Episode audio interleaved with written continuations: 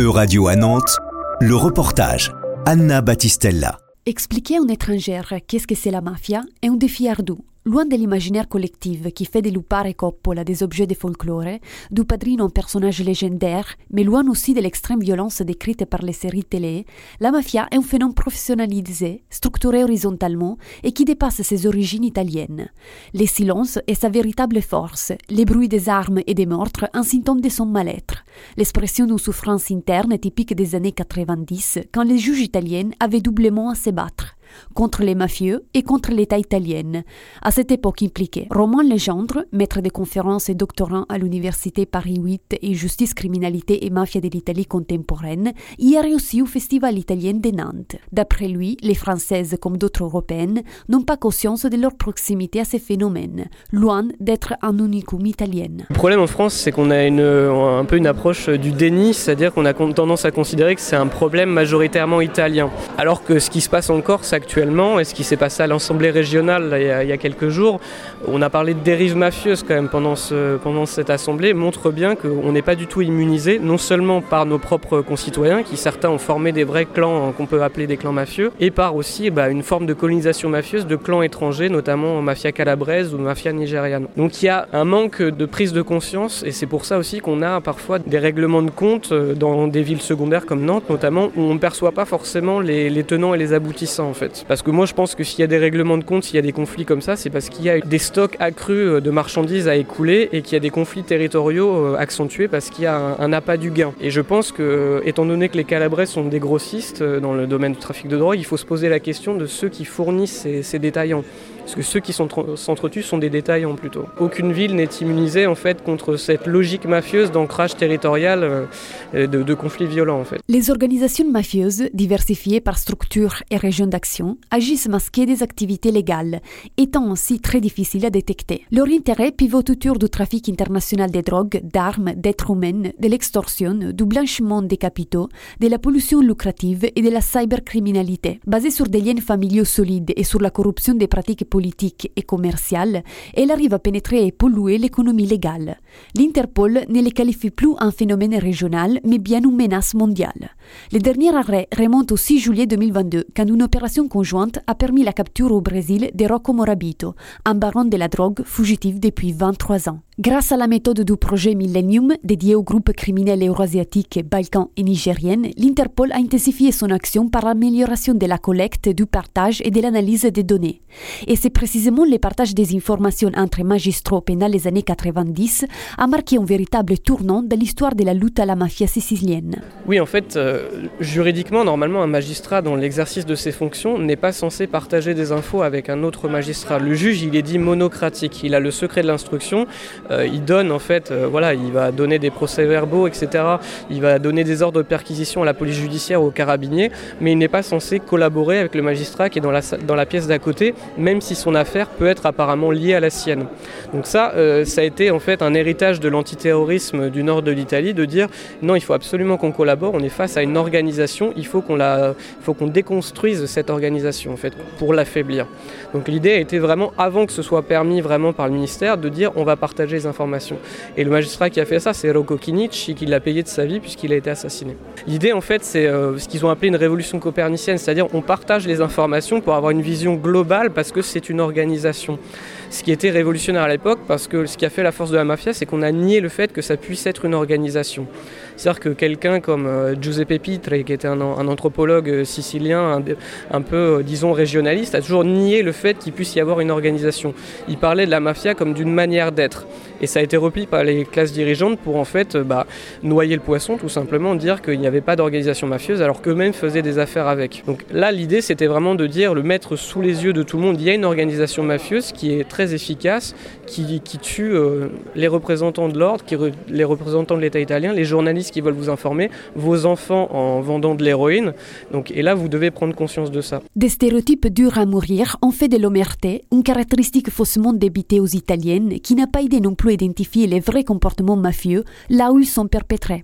Oui, ça c'est important parce que ça a été toujours une excuse des juges et des policiers pour dire euh, on ne peut pas conclure nos enquêtes, on ne peut pas condamner les mafieux parce que les, les Siciliens ne veulent pas parler. En réalité, c'est pas qu'ils veulent pas parler, c'est que quand ils se sont mis à le faire, mais dès le début, vraiment dès l'apparition des premiers clans mafieux, ils ne se sont pas sentis soutenus.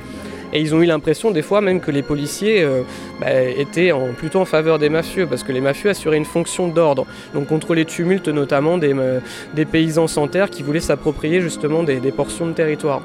Donc à partir du moment où en fait il y a une inefficience judiciaire à la fin du 19e et même jusqu'à la seconde moitié du 20e siècle, l'idée de dire il y a cette omerta, c'est un alibi assez commode pour dire bah, de toute façon on peut rien faire parce que les gens ne nous soutiennent pas et ils ne veulent pas nous aider, ce qui est faux il y a toujours, eu des collaborateurs de justice avant qu'on les définisse juridiquement. Il y a toujours eu des témoins qui sont prêts à dénoncer euh, le, meurtre de leurs proches. Enfin, c'est impensable de considérer qu'un peuple tout entier peut accepter la mort violente d'un proche, d'un être cher sans rien dire. Ça, c'est insultant envers les Siciliens, clairement. En faisant un bilan, où est né avec la mafia en Sicile? Oui, en Sicile, oui, clairement, ça n'a rien à voir. En fait, si vous voulez, c'est vraiment ce que disait tout à l'heure Josué Calachou, c'est-à-dire que c'est vraiment des petits clans euh, urbains qui s'affrontent pour euh, parfois euh, un angle de rue, etc. Il y a, beaucoup de, de, conflits, effectivement, mais à l'échelle des quartiers de Palerme, elle n'a pas du tout la capacité de projection qu'elle avait dans les années 80. Donc effectivement, elle est en grande partie vaincue à chaque fois qu'elle essaye de reformer un organe décisionnaire qu'on appelait la coupole euh, ou, la commission, euh, la direction euh, nationale anti-mafia a réussi à faire une série d'arrestations. Et à chaque fois, la coupole est démantelée très rapidement avant même d'avoir pu se reformer. Donc en Sicile, oui, le combat, globalement, la bataille culturelle et judiciaire, elle est clairement gagnée par l'État. À Josué Calacciura, célèbre écrivain palermitan invité du festival, on demande à qui créditer cette victoire, si en faiblesse de l'organisation mafieuse ou à la force de l'État italien. Grâce aux magistrats et à la police italienne qui ont fait un travail exceptionnel et ils ont sacrifié leur vie en devenant un exemple pour tous les autres. Il y a quelques années, parler de Berlusconi dans les écoles était un blasphème. Aujourd'hui, on en parle et les véritables icônes italiennes sont Falcone et Borsellino. Il y a leurs images dans toutes les classes. Pour une fois, la rhétorique anti-mafia a réussi. Les mêmes optimismes ne vaut pas pour les mafias des autres régions, la Camorra en Campanie, la Sacra Corona Unita en Apulie et l'Andrangheta en Calabre, ni pour toutes leurs ramifications ou cellules internationales. ICANN, Cooperation Against Andrangheta, est le programme de trois ans créé par le département de sécurité publique italienne avec l'Interpol, qui vise à démanteler les réseaux de l'Andrangheta grâce à une coopération policière transnationale. Mais alors, la bataille aux mafias en dehors de la sicilienne n'est-elle pas remportée même en certains au niveau judiciaire, non. Surtout en Calabre où la présence des Endrines est difficile à éliminer. Par leur nature, les mafias ont cette capacité de devenir des métastases dans d'autres régions du monde. Le nord d'Italie est clairement encerclé car il y a plus d'argent, et c'est aussi le cas dans d'autres pays d'Europe comme l'Allemagne et la France. Il s'agit d'une association criminelle à caractère international. En Sicile, nous avons réussi à couper la plupart des racines et même s'il y a encore du travail à faire, la bataille est gagnée. Ailleurs, c'est encore difficile. La Sicile a su réagir, sauf politiquement, parce que le président de la région, Cifani, est un ancien associé de Berlusconi et nous connaissons bien son incapacité politique. Cela constitue un risque. Il faut aujourd'hui une grande conscience politique et sociale de la Sicile pour éviter que le phénomène mafieux ne renaisse. Giovanni Falcone, juge qui a payé avec la vie son combat, affirme que la mafia est un phénomène humain et comme tous les phénomènes humains, il a un principe, une évolution et aura aussi une fin. On s'interroge alors si c'est vraiment la fin pour la mafia sicilienne ou si une renaissance est encore possible. Bien sûr, elle peut renaître. Les espaces à surveiller sont se laisser vide par la politique, les jeunes et les espaces extrascolaires. Il n'y a pas de crèche pour tous en Sicile, il n'y a pas de temps plein, les jeunes sont dans les rues et ils n'ont rien à faire, souvent ils abandonnent l'école. La Sicile est l'une des régions européennes ayant le taux d'abandon scolaire le plus fort. C'est ça qu'il faut combattre, l'absence de la politique, de la capacité de lire le présent et l'avenir. Pourquoi alors la politique italienne ne soigne-t-elle pas ces espaces sensibles ou des infiltrations criminelles pour retrouver de l'oxygène? Eh, Parce qu'en Sicile, la politique est encore vécue comme une monarchie. C'est-à-dire que les citoyens ne sont pas des citoyens mais des sujets. Ils doivent demander la faveur pour bénéficier de leurs droits. Le droit n'est pas un droit acquis, mais il doit être exigé. Et pour l'exiger, il y a l'intermédiaire, le vassal, le valvassor et le valvassin, qui amènent la demande jusqu'au monarque. Et ceci n'est plus soutenable. Dans une région à risque comme la Sicile, où chaque médiation ouvre les portes à des dangers beaucoup plus grands. Culturellement et au niveau judiciaire, les combats en Sicile est donc vaincu. Les magistrats sont des héros cités sur les murs des villes, les mafios des criminels destinés au 41 bis, les régimes des prisons dures italiennes parmi les plus stricts au monde. Politiquement, on n'est pas à l'abri des vagues des.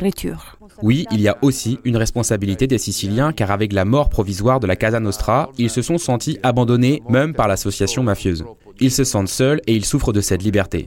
Vous voyez, pour ceux qui n'ont jamais été libres, la liberté fait peur. La Sicile est passée de la domination démocristienne au péronisme des maires, qui était le seul point de référence pour les gens, mais ils étaient des maires podestats. Et pour aujourd'hui, ces mêmes gens se retrouvent avec la peur de la liberté, de ne pas savoir quoi faire de leur propre liberté. Alors de quoi a-t-on besoin pour combattre ça?